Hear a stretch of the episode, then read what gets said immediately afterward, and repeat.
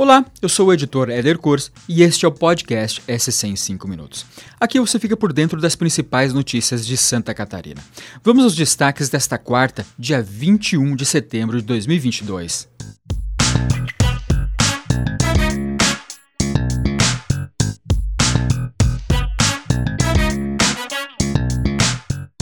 A menos de duas semanas do primeiro turno das eleições, a pesquisa IPEC, encomendada pela NSC, mostra como está o cenário eleitoral em Santa Catarina. O levantamento da intenção de voto para governador no primeiro e segundo turnos, a corrida por uma vaga no Senado e ainda a disputa pela presidência da República. No governo de Santa Catarina, Moisés e Jorginho Melo estão em empate técnico.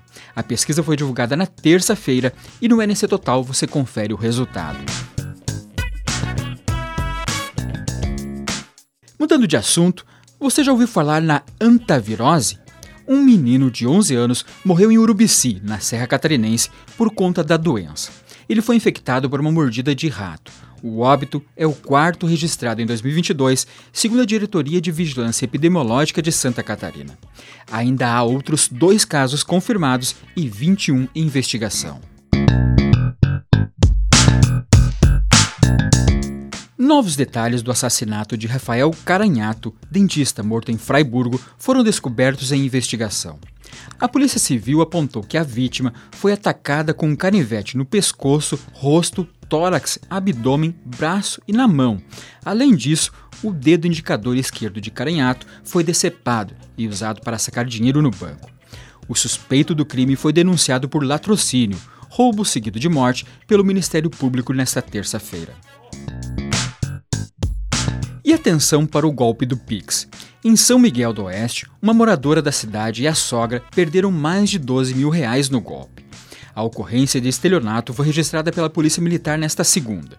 A situação foi a seguinte: um homem ligou para a sogra da mulher e se identificou como funcionário de uma agência bancária.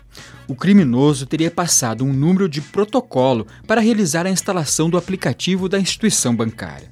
A Polícia Civil alerta para contatos suspeitos e orienta como não cair na conversa de criminosos. Saiba como se proteger no link na descrição. Para fechar, a Copa do Mundo 2022. Vai ter Hexa ou não? Santa Catarina está dividida quanto à confiança no desempenho da seleção brasileira. Quase 4 em cada 10 pessoas no estado dizem acreditar que a equipe de Tite tem muitas chances de se conquistar o título no Catar.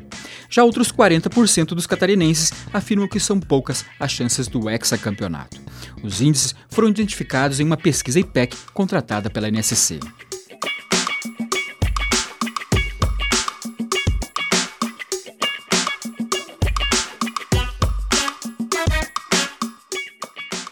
E esse foi o SC em 5 minutos, o podcast do NC Total, publicado de segunda a sexta. A produção desse episódio é de Eduardas e Lebrant, a edição de som é de Luísa Lobo, a captação de som é de Gilberto Pereira e a coordenação é de Carolina Marasco.